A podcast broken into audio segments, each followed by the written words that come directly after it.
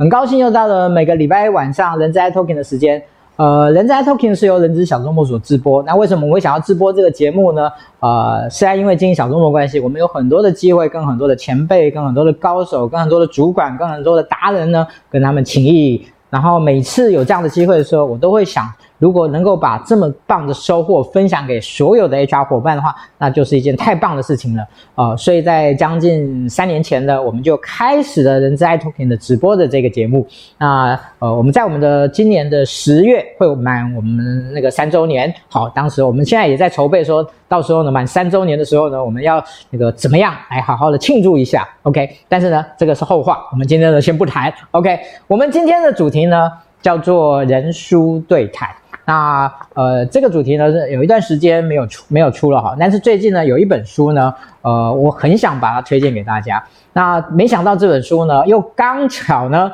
呃，邀请了蓝玉生老师呢来做他的主要的推荐序。那我那时候也蛮讶异的，说，诶，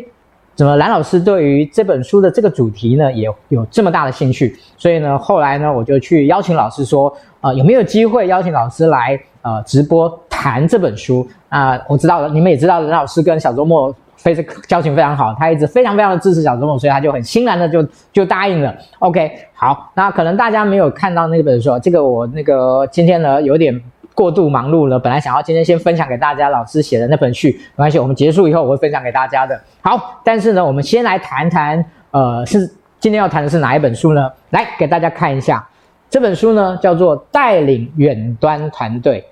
哦。什么意思呢？嗯，大家都知道，在最近的这几个月里面，因为疫情的关系，呃，应该算是上上半年了哈，不能讲说这几个月。呃，有关于远端工作，呃我防控的这件事情呢，一直是一个非常热门的。那大家也有听过，最近有几家，呃，包含脸书，包含几家的公司，很、知名的公司，都告诉大家我防控这个政策呢，未来会是他们公司的一个，呃，未来会一直持续下去的这样。所以。也许在早期我管控可能是某一种的选项，但是其实真正在执行的公司真的不多。但是呢，在未来，有关于我管控这件事情，它已经成为一个在管理上面，在人力资源领域里面，我想非常非常重要的一个主题。所以呢，今天呢，我们要来请大家呢，透过这本书的内容哦，但不局限在这本书了哈的内容。来跟大家分享。那我们今天呢，真的很谢谢呢，那个老老师愿意接受我们的邀请来。我们先跟请老师跟大家打声打声招呼。嘿，呃，大家好，今天非常高兴跟世安这边一起来跟大家讨论一下有关在家工作 work from home 这样的一个主题。非常高兴有机会跟大家分享一些我的想法观。谢谢大家，谢谢。嗯，好。那个其实我在跟老师谈的时候，我会发现到，哎。呃，就为什么我为什么那个很多人很喜欢老师？其实，呃，老师的年纪虽然说呢有一些了，好、哦，那个算是我们所谓的大师级的的那个老牌的老师。但是呢，老师是一个不断的在更新自己，不断的在推陈出新自己的很多的想法。所以呢，对这么时髦的问题呢，没想到老师呢居然做了不少的研究。好，也也许今天我们就可以来了解。好，但是呢，我我先来跟大家说明一下这本书的一个我我自己的一点小小的起点跟观点啊。当然还有一个很重要，我要跟大家讲的，今天帮我们分享这本书，好。分享到您个人的动态上面，然后在我们今天的这个直播下面写已分享，那我们一样会在最后呢抽出三本书呢来送给大家。好，这个这个后康一定要先跟大家讲一下。好，回到我刚才讲的，嗯，其实这本书呢，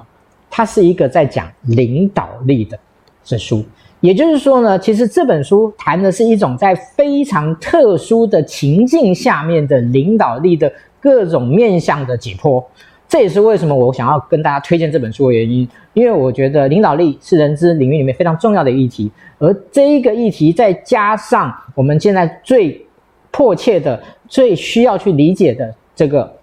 远距工作的这个议题，那两个乘在一起，我想大家应该都感到很好奇吧？它到底在告诉我们什么东西呢？好，所以呢，我们今天呢会花这一个小时的时间来跟大家谈一下这本书的内容。好，那这本书的的。作者啊，什么之类的，我就不介绍了哈，我就不介绍。基本上它是远流出版社出的啊，远流出版社出的。那我觉得，呃，这本书呢，这算是出的非常的及时啊，非常的及时。好，那接下来呢，我们就进入我们今天的整个设计好的访纲，好，来请教呃老师。那对于呃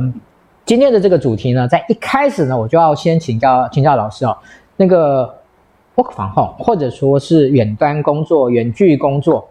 它有没有一些定义上跟类别上的差异？因为我我我自己一直有个感觉，就是大家其实在谈这件事情的时候。感觉好像在谈同一件事情，可是我又隐隐约约觉得好像有一点点不太一样。我记得在早期，在还没有 from home 的时候，早期有一个叫电传，电传工作，电传工作。其实我现在已经有点忘记电传工作指的是什么。我我我想请老师顺便然后再来跟大家解惑一下，这个差异跟分类也是一个大概什么样的样子？也也许现在大家还没有一个共共同的定义，但是从老师这么丰富的经验里面，先给大家解答一下。好，谢谢，谢谢思安。思安刚才问了一个非常好的事，叫英文叫 telecommute。telecommute 指的就是属于电传。什么叫电传？就是呃，电传工作就是员工不用每天到公司来上班，要舟车劳顿，要通勤。那其实当初他的 telecommute 就是说，因为 commute 就是通勤，tele 就是透过网络或者是电话或任何的科技。它来达到这个呃一个远端工作的目的，但是它有个最重要的基本，它前面有个叫 tele，tele 就是说它必须借助一些科技或者是一些设备，就它必须有一个资讯的设备做基础。那至于最近我们谈的所以远端工作叫 remote work working，或者是 working remotely，或者是呃 working distant，类似这样的概念。他讲的就是在一个远端的工作，但这个远端的工作跟 work from home 稍微有一点点差别。因为 work from home 的概念就是员工要在家里工作，因为这是因为这是疫情的关系，因为包含像武汉封城啊，像西班牙、意大利、西班牙这些国家都因为疫情过于严重，所以说会有封城，然后那个每个员工就被那个。就是关在家里，要出去都会受到很大困难。就像意大利，甚至连出去遛狗都会受到一些次数的限限制哈。那像像员工几乎就是，嗯，某种程度上，如果讲比较不好听，几乎是被软禁在家里。所以说，员工比较没有办法离开这。但是，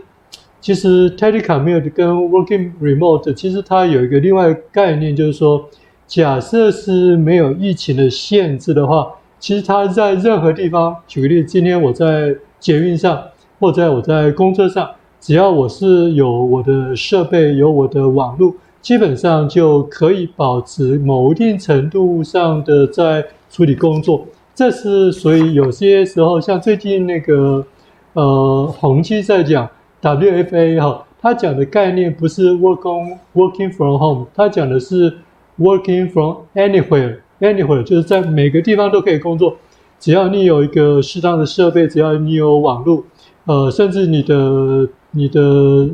电池可以撑一段相对比较长的时间，所以说它已经是所谓的无所不在的工作。只要呃别人的一些交谈，或者是别人对你的一些工作上的干扰，不至于对你造成造成一些不适当的影响的时候，其实它的概念已经非常接近 working from anywhere 的一种。概念，这是就呃从 telecommute 可以到 remote working 到现在到 working from anywhere，其实这是一个从 working from home 的一个概念底下，其实可以衍生，可以互相就是我们引申到的一些想法跟做法。谢谢思安这个问题。谢谢老师。嗯、OK，我我我想大家可以先从这个定义跟类别的部分做一些小小的了解。好，那、呃、其实接下来我要跟大家谈的就是，也想要请老师的，就是其实我自己。在疫疫情还没有发生之前，我其实对于 work from home 这件事情，我自己就有一些注意哦。例如说，在去年年初的时候呢，呃，Honda 呃那个 Toyota 他们日本呢，他们呃开放了所有两年工作非现场的人员都可以在家工作。哦，这个新闻当时呢，呃，有大家受受到一点小小的瞩目，可是大家没有进一步的讨论。那我我觉得现在虽然是因为疫情的关系，大家可能有一些被迫，可是我觉得倒过来讲，我想他一他绝对不是因为疫情的发生，所以他一定要这么做。疫情的发生只是让这件事情有一个更推波助澜的一个效果，而是说 Work from home 这件事情它本身对企业一定有它本身的意义跟价值。所以我，我我我想接下来请老师跟大家来来说明一下，就是。呃，我 from home 这件事情，或者说远距工作这件事情，对企业的经营、对人员的管理上面，可能有哪一些？我们先把它铺成的大一点，然后后面我们再来再把它收敛的小一点。是，OK，是，哎，呃，其实 working from home 的这种概念，其实它对企业经营上来说，呃，最大的一个益处，应该就是它增加了或者提升了企业经营的弹性，呃，变成就是说，嗯。有一些适当的企业在员工没有在进办公室的前提下，其实有一些工作是可以，或者是大部分的工作是可以顺利进行的，就是它提升了企业的经营弹性。但是在提升企业经营弹性的前提底下，它在实施的过程当中也必须有一些配合条件。像去年年初，像微软啊，或者像 Toyota 啦，很多公司都开始实施所谓的在家工作。但是那时候，其实很多资讯都会说，Working from home 是一个非常好的一个 practice，在实务上是一个非常好的。但是，思安，我跟你请教一下，最近英国做了一个研究，是呃，因为在武汉封城的前提下，其实很多包含欧美的国家，它是在受迫性的前提下，在心不甘情不愿，必须接受一个真正的我们称之为叫大规模的 work from home 的一个实验。实际你猜猜看，根据英国的研究，在员工在家工作之后，他的生产力，英文我们叫 productivity，是上升还是下降？呃，我我我如果没记错的话，呃，那个研究非常有趣，就是大家的工，大家以为说在家工作会比较轻松，错了，在家工作的。的时间变长了，压力变大了，但是呢，好像生产力是变高的。呃，这是有一部分的说法，是。但是英国有一个研究，就是发觉员工在家工作的这样的一个真正被强迫性的大规模实验室实施之后，发觉其实出现了一个跟大家意想就是比较不一样的结果，员工的生产力是下降了百分之四十。哇！是，所以说，其实对于企业经营来讲，就是，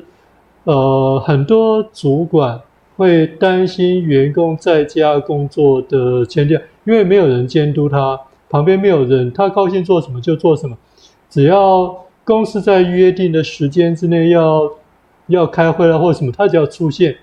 在这种情况底下，呃，员工其实拥有非常多的算是自主权。员工可以自由地运用自己的时间，只要在一个特定的时间能够遵守公司的一些相关会议或者沟通规定。在这样的情况底下，嗯，其实虽然当然，因为你已经没有上班很久了哈。如果你想想看，呃，如果有一家公有一家公司请你去说去他们公司上班，但是他给你一些工作，而且他跟你讲，只要你在家里把这些工作做好。他就直接就付你一笔还不错的薪水，你愿意吗？如果我现在嘛？嗯、哦，我现在应该接受度还蛮高的。所以说，在有钱可以领的前提下，让你待在家里，我们我们当然其实要在家工作了哈。但是如果可以待在家里，而且就会有一笔钱从天上掉下来，我想其实很多人是愿意接受的。但是同样的，其实，在因为相对比较自由的情况下，其实，在所有国外的研究都发觉，其实他对主管的绩的团队管理或者绩效管理会是一个非常大的一个威胁。因为，嗯，等一下我们后面说不定也会谈到这个主题，就是主管其实对员工的信任度并不是很高。呃，从人性的角度，在没有人监督的情况底下，大部分是人是比较容易放纵自己自己，除非他对工作有一份非常高的热情。他热爱工作，这是另当别论。但就一般的人来讲，如果是把工作当成是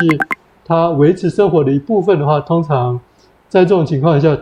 大部分可能呃工作效率、生产力就是下降的可能性是比较高。这是对企业经营上最大的一个威胁。是，OK。所以老师，你觉得我防控是是负面的吗？呃。其实它是一个要用多元的角度来看，它有它正面的意义，同时它也有它负面。所以说我刚才讲说，Work from Home 其实对企业的经营弹性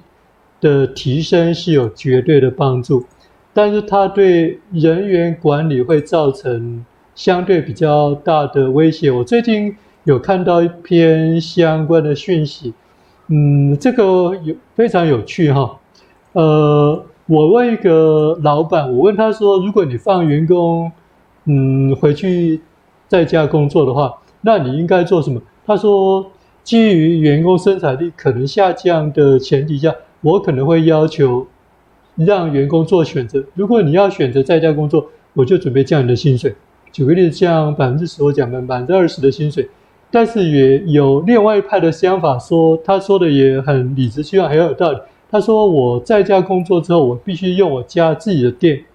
用我自己的冷气。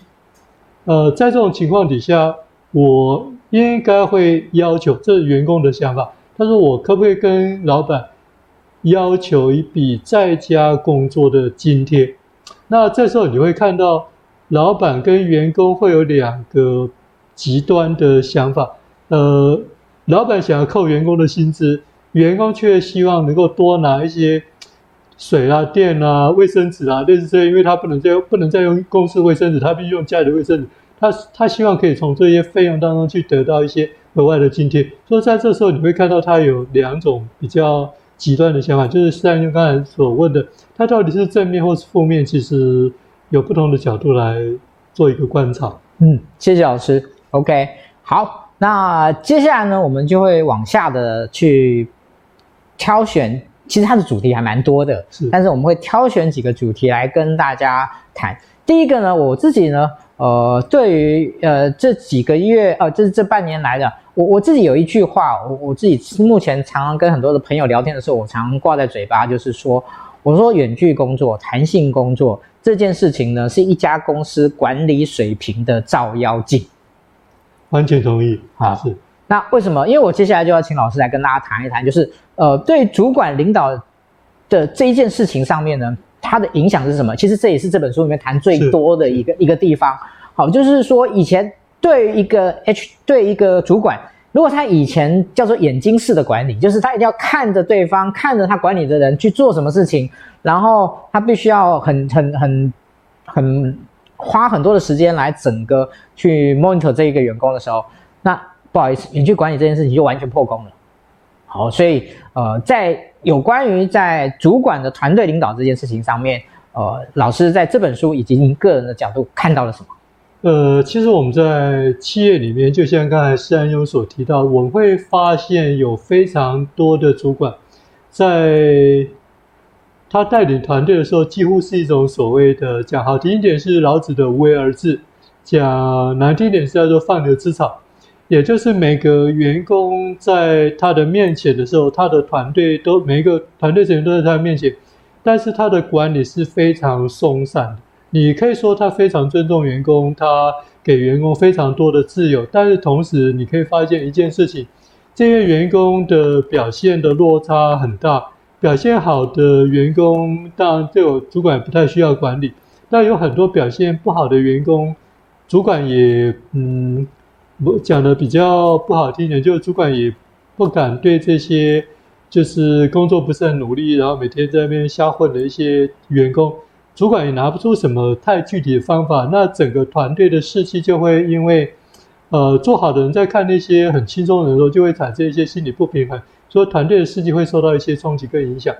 所以说，在你可以看到，就是在传统的我们在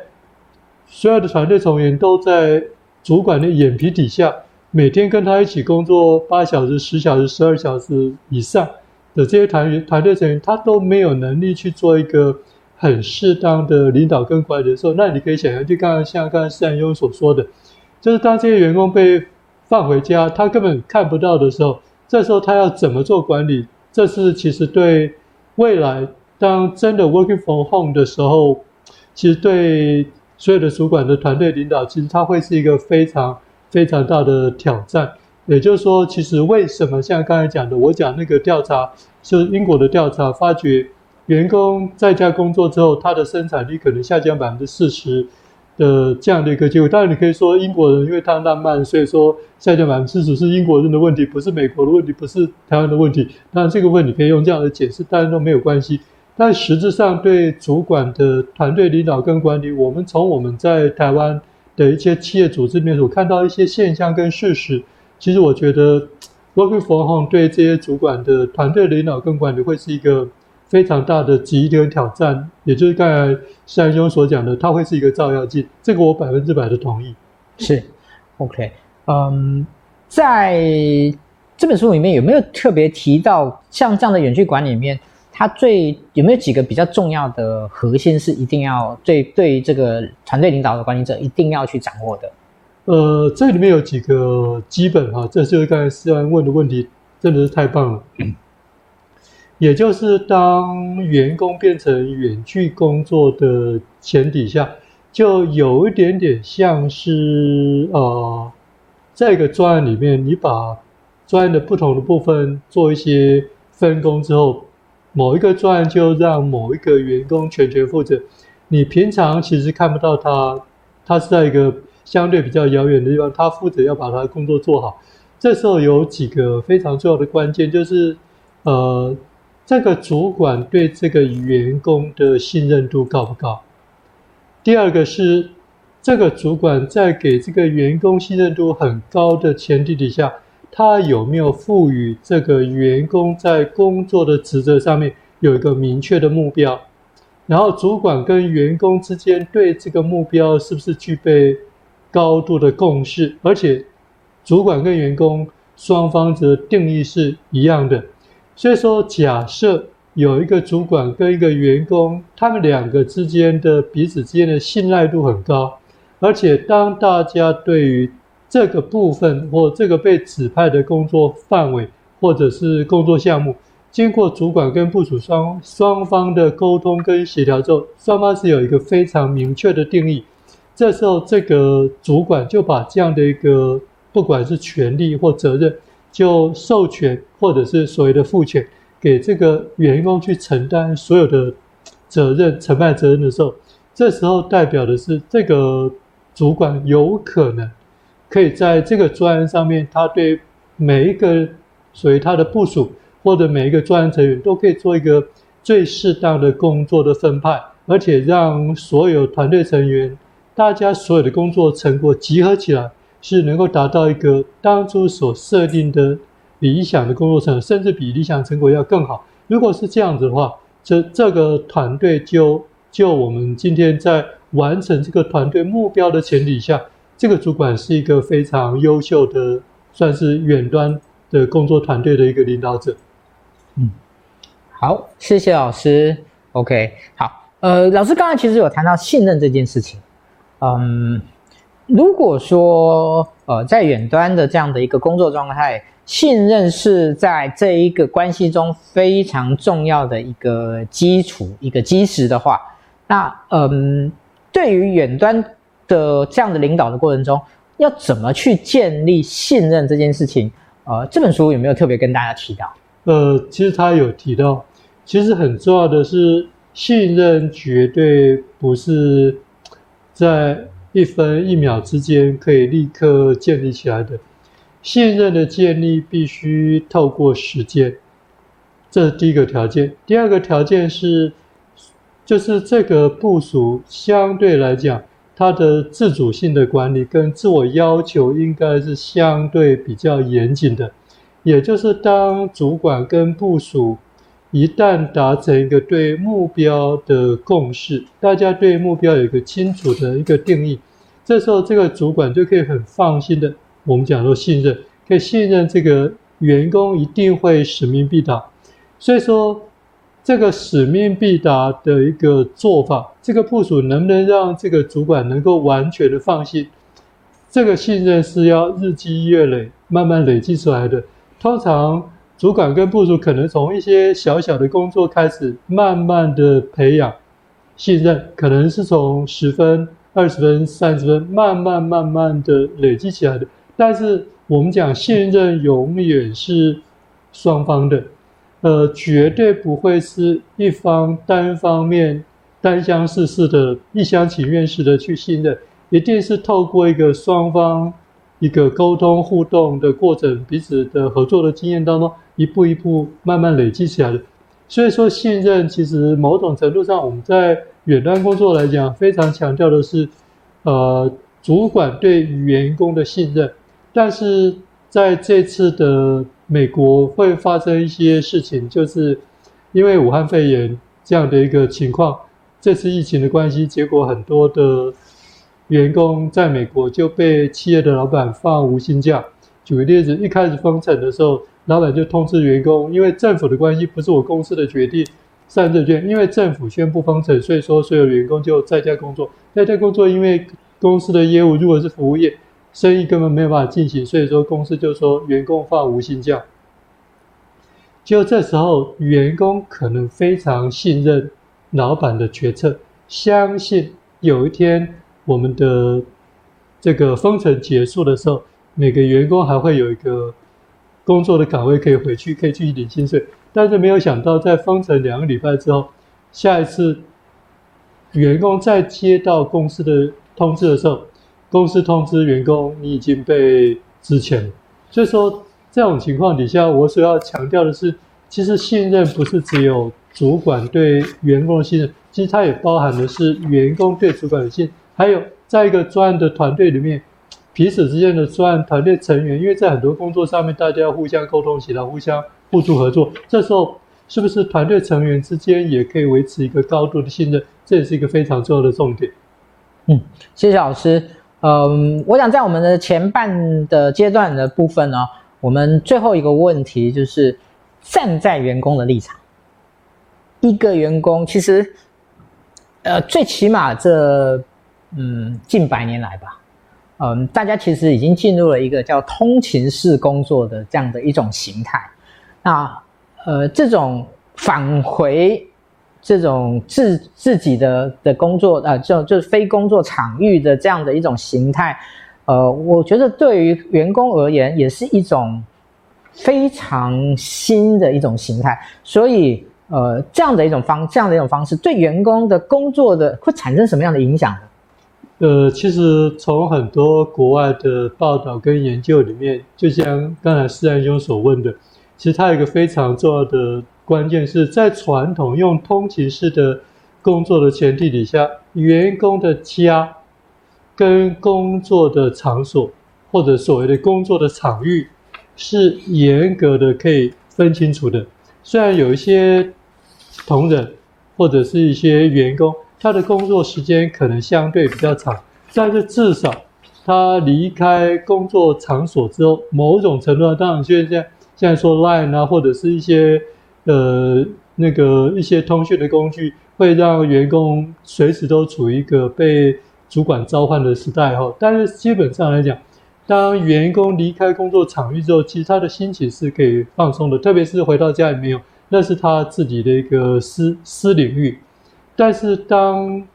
在家工作之后，他所产生最大的影响是家跟工作的场域这条线已经被打破了，因为他住的地方那个家就是他工作的场域，变成这里面有很多的模糊地带，切不清。另外，其实我在一个场合里面曾经问过一个同学，他们公司在台湾真的实施就是一半一半。就是这个礼拜一半在家工作，有些一半同在家工作，另外一半是在公司上班。下礼拜交换的这种情况，但在台湾有很多公司实施这样。但是我曾经问那位嗯同学，因为他有一个小孩，差不多两岁左右，我问他说，他喜欢在家工作还是喜欢去上，就是工作地点去公司上班？呃，我猜你应该可以想得到，他的答案是，他。觉得在家他会受到小孩无限制的那种干扰。那在这种情况，因为小孩子很多事情他搞不清楚什么叫做在家工作 （working from home），所以说其实他当发觉他的妈妈是在家的时候，其实他的妈妈一整天是很难跟小孩的在就是母母子的感情底下是很难切割的。所以说小孩会无限的影响到他的工作。那在国外的另外一些研究，在台湾会更更写实了哈，就是因为员工的家人，特别是在台湾有一些，当女生是跟公公婆婆住在一起的时候，当她是在家工作的时候，呃，其实她的公公婆婆在家里面看到她在家的时候，其实，呃，严格来说，要把她的工作的时间跟在家的时间、休息时间要能够严格区分出来。就公婆的角度，这个是比较难做到。所以说，对于某一些具有特殊身份的员工，其实 working from 对他来讲，我必须说，其实那是一个嗯很大的压力，非常大的压力。那会造成他在工作上跟生活上，就是因为家庭场域跟工作场域没有办法切割，它会造成他一定程度的困扰。所以 working from home 对一部分具有特殊的工作特性的员工来讲，其实它是一个压力。是，好，呃，谢谢大家啊。我想在前面的半个小时里面，大家已经对于呃远距工作防控这件事情有一些更呃广面以及更深度的了解。那我这边呢，花一点点时间呢，跟大家做一个我们的报告事项的一个说明啊，也就是说，呃，小周末在接下来的相关的一些呃课程以及相关的活动的部分。好，那明天晚上呃呃礼呃对不起，礼拜三的晚上是我们的那个直播大讲堂的时间。那我们这个礼拜三呢，是有关于训练发展的部分。那所以这一次呢，我们邀请到的是呃叶公尧老师。那他去年有帮我们开了很多有关于教案、有关于学呃学呃就是教育训练设计的这样的课。那，他呃这一次呢，我要邀请他来跟大家也是谈谈教案的这一个主题的部分。好，来这个这 HR 必修的教案设计啊，这个我们在礼拜三晚上。呃，如果说您现在还想要加入我们的这个。呃，就是直播大讲堂的部分的话呢，那我们今天呢，我们会把我们会把这个有关于这个加入的方式再贴出来给大家看。OK，找这个部分是第一个。那礼拜四呢，嗯，不好意思，我们有一个比较特别的的一个聚会，叫做人资兄弟会。好，那在这边呢，我只简单的跟大家介绍一下，就是呃，这个人资兄弟会呢，顾名思义，就是我们邀请的是有关于呃，就是男性的 HR 工作者来。一起聚会，那你想说，我为什么搞一个性别那个性别分割啊、分割这件事情？呃，其实我我有个小小的的观察啦，哈，就是我发现到，呃，在越年轻的 HR 里的的工作者中呢，这个男性工作者的比例呢，似乎有在递减，因为我没有做过真实统计啦，我只是说着似乎有在递减啊。那我们会希望呢，能够呃，让我们同样身为男性男男性的人资工作者呢，能够呢有一些。呃，在学习，在很多发展上面呢，能够有一些彼此的砥砺跟彼此的学习啊，所以我办了这一个部分，呃，绝对没有任何性别歧视的嘛，且在这边请那个呃再次跟大家说明这样子。好，那另外呢，在这个礼拜六呢，呃，我们请了芬妮老师呢来开了一个有关于职涯桌游班的部分。那目前有超过二十位的伙伴呢报名参加的。好，那欢迎大家一起来跟芬妮老师学习怎么样带领卡牌跟桌游跟职涯这三个议题的连结。好，这个是我们礼拜六的部分。然后呢，最后呵呵 跟今天老老师是有关的。好，我们跟老师撸了很久，撸了很久，董善老师又答应了。我们呢，在下个礼拜四的晚上，我们呢，那个男学院的线上讲堂又要重新开始了。那呃，这一次呢，我们邀请了老师呢来线上主讲人才管理跟接班人计划。好，这个基本上呢就叫做老师的王牌计王牌课程之一啊。哈，那以前都都是开在台北啊，我们也曾经在台中开过一次，但是呢，大家呢就是很希望呢有。更多的人有机会听到，所以我们这一次呢，那个让老师呢勉为其难的接受，因为老我告诉各位啊、哦，老师接受以后的接下来的就是他要花很多的时间去改他的讲义，哈，哦，这个所以呢，真的要感谢老师愿意那个接受。那我们今天晚上会正式的把它公布出来啊，欢迎大家一起来我们线上学习。好，这个是我们呃在有关于报告事项的部分。好。那我想接下来呢，我们就继续来谈，而且呢，待会呢，我们会跟大家来谈一个很重要的部分，就是 HR 怎么去看待这件事情，HR 怎么去面对这件事情，HR 在这样的一个 work from home 的风潮里面可以做什么事情？好，但是在谈这件事呢，我们还是有一个最后一个议题要来谈，就是有关于专案管理跟这个 work from home 的差异。我们想先先请老师来补充这一块。其实专顾名思义，专案管理就是它有一个特定的一个专案的范围，或者是一个专案的目标必须要达成的情况底下，那这类型的专案，其实在呃复杂度上面，通常会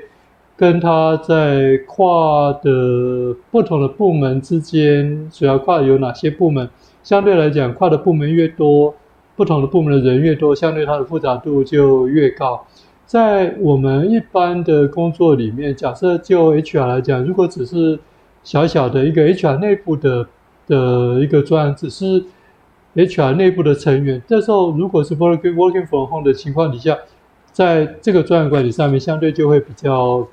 好处理一点，至少大家控制度会比较高点。可是相对来讲，假设是 HR 有一个举例绩效绩效系统或者是一个什么样系统导入的专案，它其实。基本上是要跨到第一个资讯部门，或者是要跨到相关所以要实施受这个专所影响的部门。在这种情况下，它跨的部门太多，这时候你可以想象，在这时候如果是 working from home 的前提底下，当这样的一个跨部门的专案，其实大家平常的接触并不是那么多，彼此对彼此的业务也不是那么熟悉，再加上彼此的默契也不是那么好。的前提下，在彼此就彼此并不是那么熟悉的情况，就要合作一起来合作这一块，就会跟我们刚才所谈到的双方彼此间每个不同的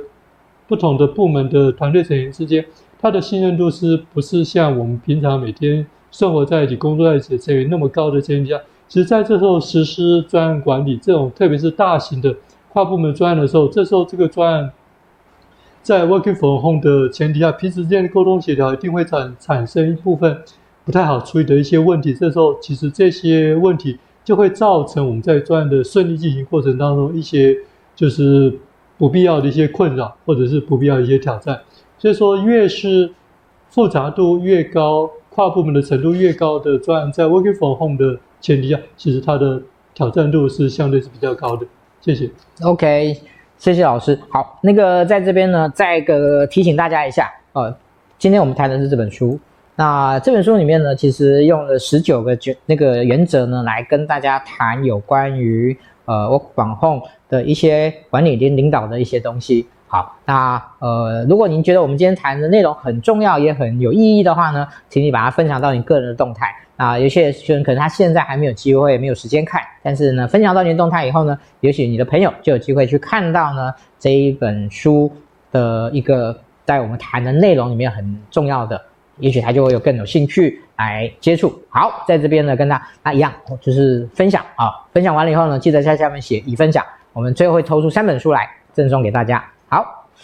接下来呢，我们就要来谈有关于跟 HR 呢非常密切有关系的，就是。嗯，身为一个 HR，呃，尤其是身为在台湾的 HR，那如何未雨绸缪的来实施远端工作这件事情？好，远端工作这件事情，因为呃，现在我觉得应该很多的公司都在思考这件事情，只是呃，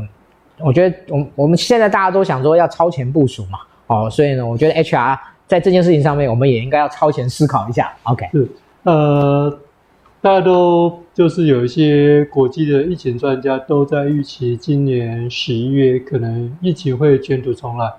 那在这样情况底下，各个企业应该怎么做一些适当的应应？Working from home 就是一个大家现在正在思考的。如果下一波疫情来的话，那大家应该怎么去应应？特别是台湾，因为在上波的疫情当中，应该说我们台湾防疫做得非常好，台湾安然度过，完全没有受到。欧美所谓封城的影响，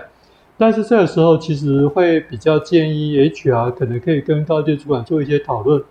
可以慢慢的局部性，我讲的是局部性跟渐进式的，举例在一个部门或一个团队里面，可以慢慢的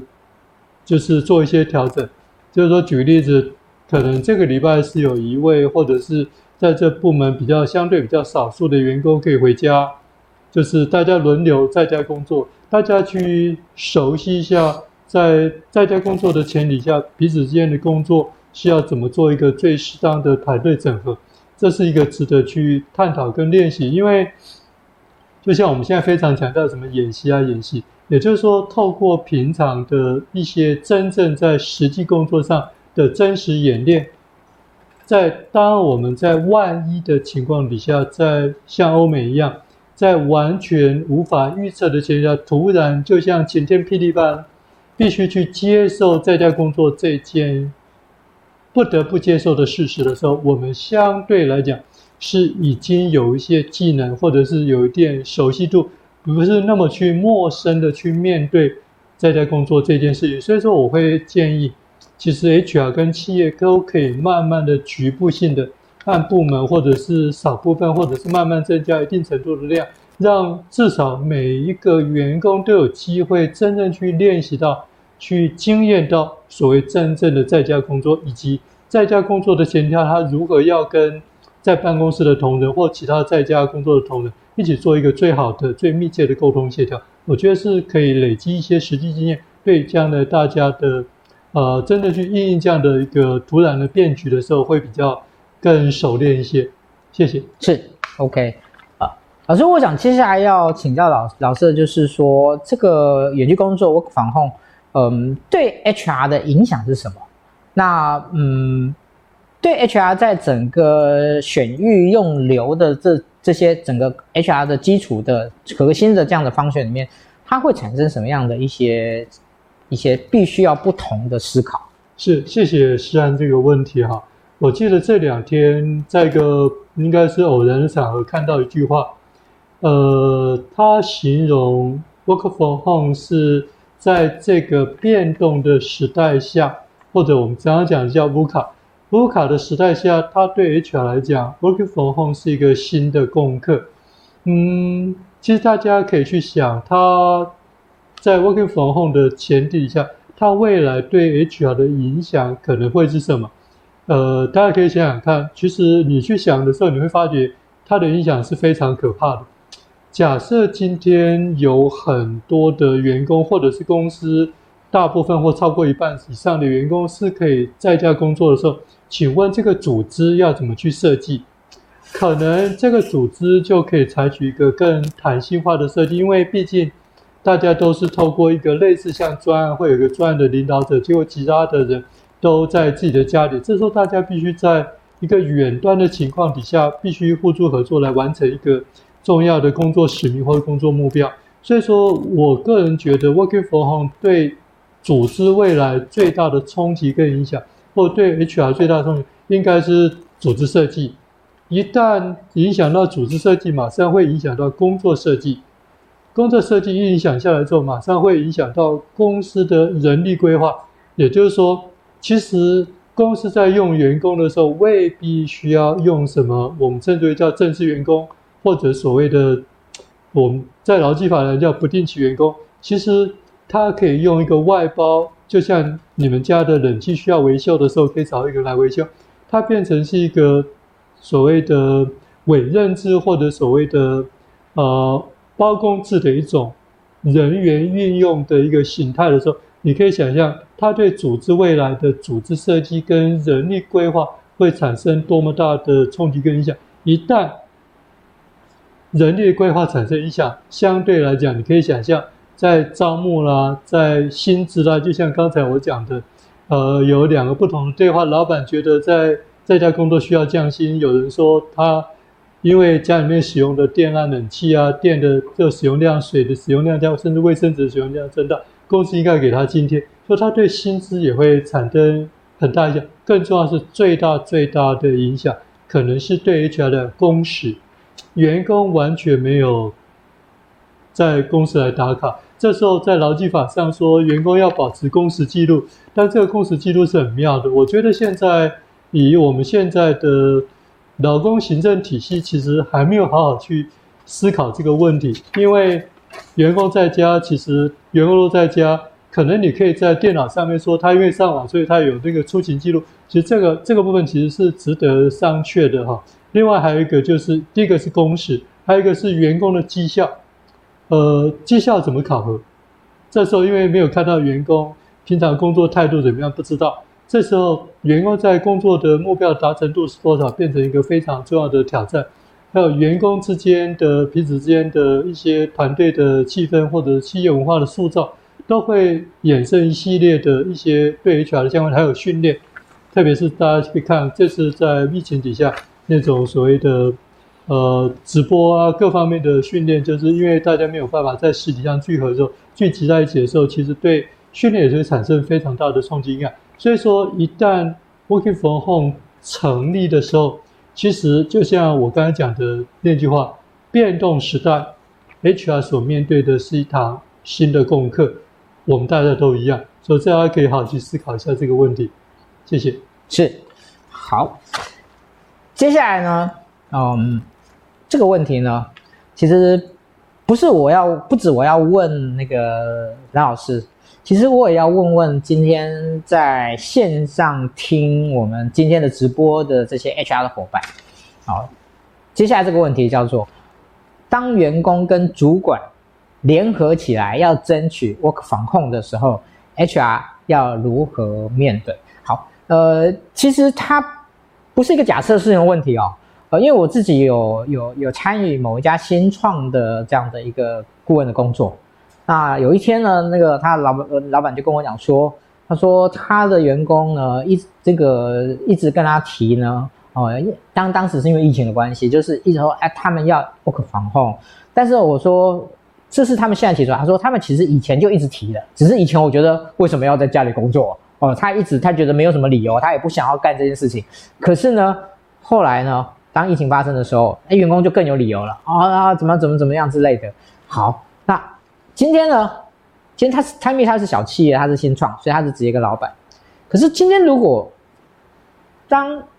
在企业里面哦，有越来越多的员工跟主管呢，觉得呢，想要争取我管控这件事情的时候，那我 HR 怎么去看待这件事情？那 HR 呢，应该怎么样去面对？那我想邀请大家，然后一起就是，您觉得，如果你被，如果你觉得这被，就是当你的公司的员工或主管来要求的时候，你会怎么去应对、去回应这件事情？好，这个是那个大家来那个来思考一下。我给大家呢那个三十秒的时间呢，大家来我们来回应一下，写在下面。您今天有写就写在下面哦，当然也不不不需要长篇大论啦，就是你觉得说，诶，如果今天是你，你会怎么怎么样？好，那这三十秒的时间呢，我就跟那个老师呢，我们就先闲话聊一下这样子，好，闲话闲话聊一下。老师，因为我有请我有请老师先看过这本书了，是啊，先看过先看过这本书，所以老师你自己看待这本书啊，如果说以您那个呃十分最高，一分最低哦，您您个人会给这本书大概几几分的评分？呃，以我自己来讲，如何去改变主管对 working from home 的概念，而且从实务上的角度，他如何去领导一个远端团队的这个概念的情况下，我给这份这本书的评价非常高分，大概在八点五到九分之间。我觉得，就一个需要带领远端团队的主管来讲，他应该要好好念一下这本书，这样的话，他才能够帮助他真正去体会什么样是真正的远端团队的一个领导者。特别是现在刚才诗安出的这个题目。当员工跟主管一起来跟 HR 或跟老板讲说，我们希望，呃，就是在家工作的时候，其实最需要思考的，其实我觉得是主管，在他投所有的团队成员是都是在家工作的前提下，他如何去完的完成他的团队工作目标，这是主管应该去深刻面对的一个问题。是，OK，好，嗯。大家都知道，那个老师是职能的专家跟高跟跟那个超级高手。如果从职能的角度，这本书值得看吗？从管理从从管理职能的角度，呃，我觉得应该是从心态，也就是主管在看了这本书之后，他自己的心态能不能做一个适当的调整，认清到。Working from home 的前提底下的一个团队领导会是一个非常大的挑战，而他自己又愿意改变他的心态去正视这样的问题。当然，最重要的是他要去正视他过去在每一个团队成员都在他自己的眼皮底下的时候，他有哪些做得好，哪些做不好的地方。他要勇于去面对他自己过去可能真正做得不好的地方的深自检讨。然后如何透过这本书来真正对他在工具面或者是方法面能够产生一些实质的帮助，这是我个人的看法。嗯，好，OK，那我我想那个好，呃，有没有人回应？嗯，不多，好，但是呢，谢谢，不管有几位回应，那个都是我都是满心感谢，就是您愿意来针对这个议题来来做这样的一个一个回应。好，呃，其实我们我我我自己在看这本书的时候呢。我自己一直有一个很深的感受了哈，就是说，其实这本书，哦，严格可以讲起来是，它其实是我我我在一开始的时候说，我说它是一个谈谈领导的书，但是呢，我说这本书其实也是一个谈呃所谓的管理职能的书，只是呢，同样的，它放在一个非常特殊的情境之下，重新去做了一个梳理，重新去做了一个安排。然后让大家来重新去思考，今天在以前所谓的集中式的、通勤式的这样的一种工作的场域里面，呃，他他所呃以仰赖的，他所必须要去呃，就是呃根植在什么样的一种管理的心态跟管理的文化上面？那当你拆掉了这些东西的时候，那你还能怎么做才能够把管理这件事情做好，才能够？继续有一种团队的意识存在来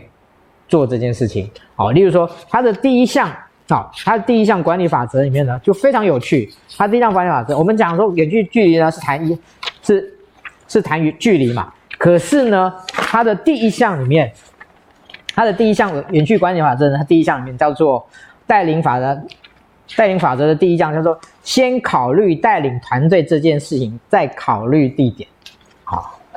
好，这个就是我我为什么我们要跟大家推荐这件书对这件事情。那它的第二项叫什么？叫做带领一个远端工作团队需要不同的做法，请接受这个事实。其实老师今天一晚上都在讲这件事情。好，第三点，不管你喜不喜欢，远端工作模式已经改变了人际互动的模式。我想，对于远端工作这件事情，嗯。它不单单只是因为疫情引起的，我们必须要在家工作这件事情，哦，我觉得，呃，往往历史总是有一个有一个锚定点，因为了什么原因，所以呢，就掀起了大家对于某一些事情的认的开始广泛的认知跟认同。那我觉得这件事情同样的，呃，就是为什么很多人喜欢期待在家工作，有有有一些他的人。但是同样的，有一些人也许他并不适合做这件事情。怎么样去做很好的的一种弹性的组合跟搭配？哦，我我想这不是一个呃右边或左边的问题，而是一个我们身为 HR、身为管理的协助者，怎么样去思考的问题。好，我想今天最后呢，我想要呃请老师呢来收敛一件事情，就是呃远端工作对于企业最大的价值跟意义是什么？是。呃，我想用比较嗯几个不同的名词来解释哈。第一个是我觉得应该是，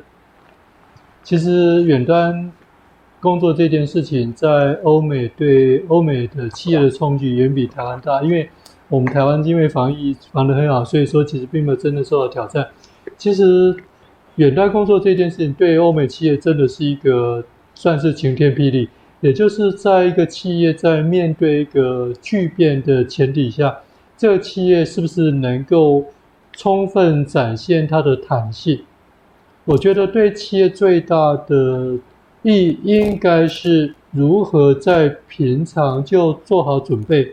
可以让企业拥有最大的弹性去因应外在环境的突发性的一些状况。就这种突发性状可能是一种风险。我想以前大家在谈在家工作的时候，都认为说哦，它只是一种某一种程度的局部的工作形态的改变。但是当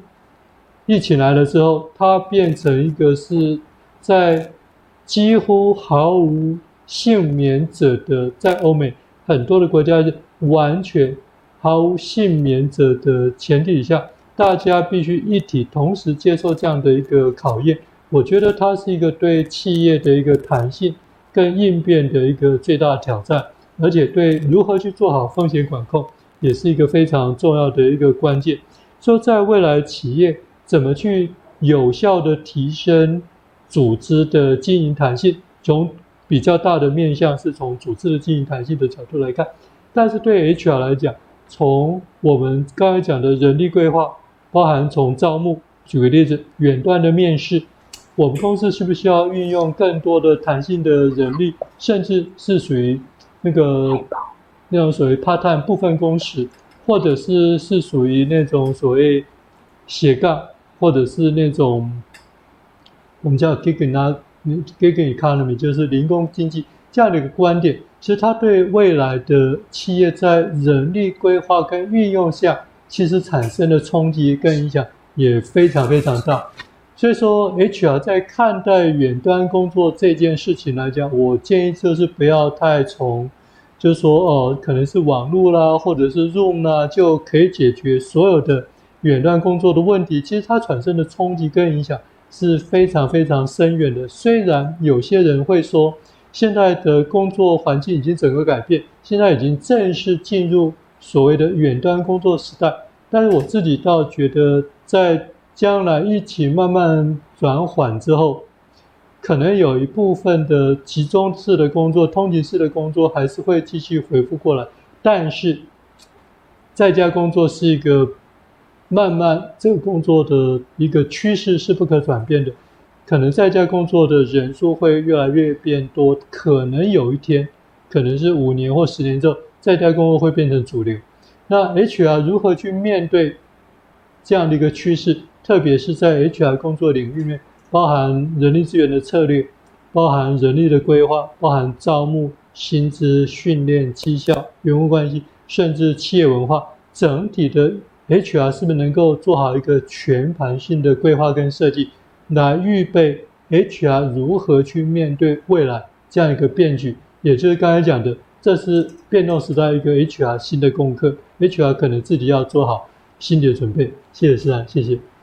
谢谢老师哦。我想今天我们花了一点时间来跟大家透过这本书来谈这一个，嗯，大家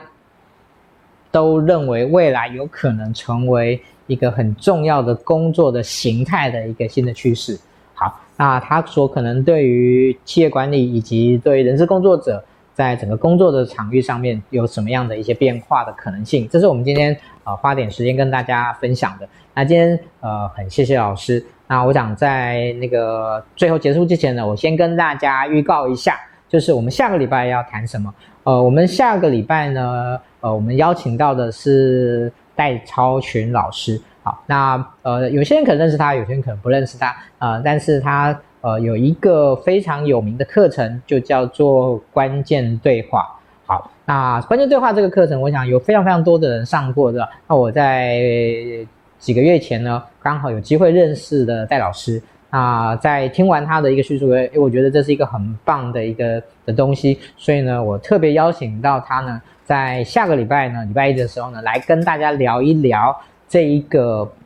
课程跟这一个主题，为什么哎，好像还是一直受到蛮多人。那我们把主题呢定的也蛮有趣的，就叫做关键时刻的关键对话。OK，那我们希望呢，你有空在下个礼拜一的晚上呢，可以来听听戴老师呢怎么样来叙述这样的一个非常有趣的课程。好，那这个是我们下个礼拜的部分，跟大家说个预告。那今天真的很谢谢老师跟那播控来跟大家做一个说明。好，那那个在这边大家都知道，其实啊蓝老师呢一直是非常的大力协助，然后也非常的愿意呢在呃小周末呢花很多的时间呢来指导来呃教导呃 HR 的伙伴。那在这边呢。其实我的这个感谢呢，不只是为了今天的这样的一个，我是要感谢他非常非常多，谢谢老师，谢谢老师。OK，好，那每个礼拜晚上，呃，我们总是为大家带来很棒的主题，让大家帮呃为大家带来很棒的老师。希望呢，呃，主题与老师的这样的一种精彩的连接呢，能够给大家一些启发，能够给大家一些思考。那我们今天的直播呢，就到这边告一段落，谢谢大家，谢谢大家，我们下礼拜一见，拜拜，谢谢，拜拜。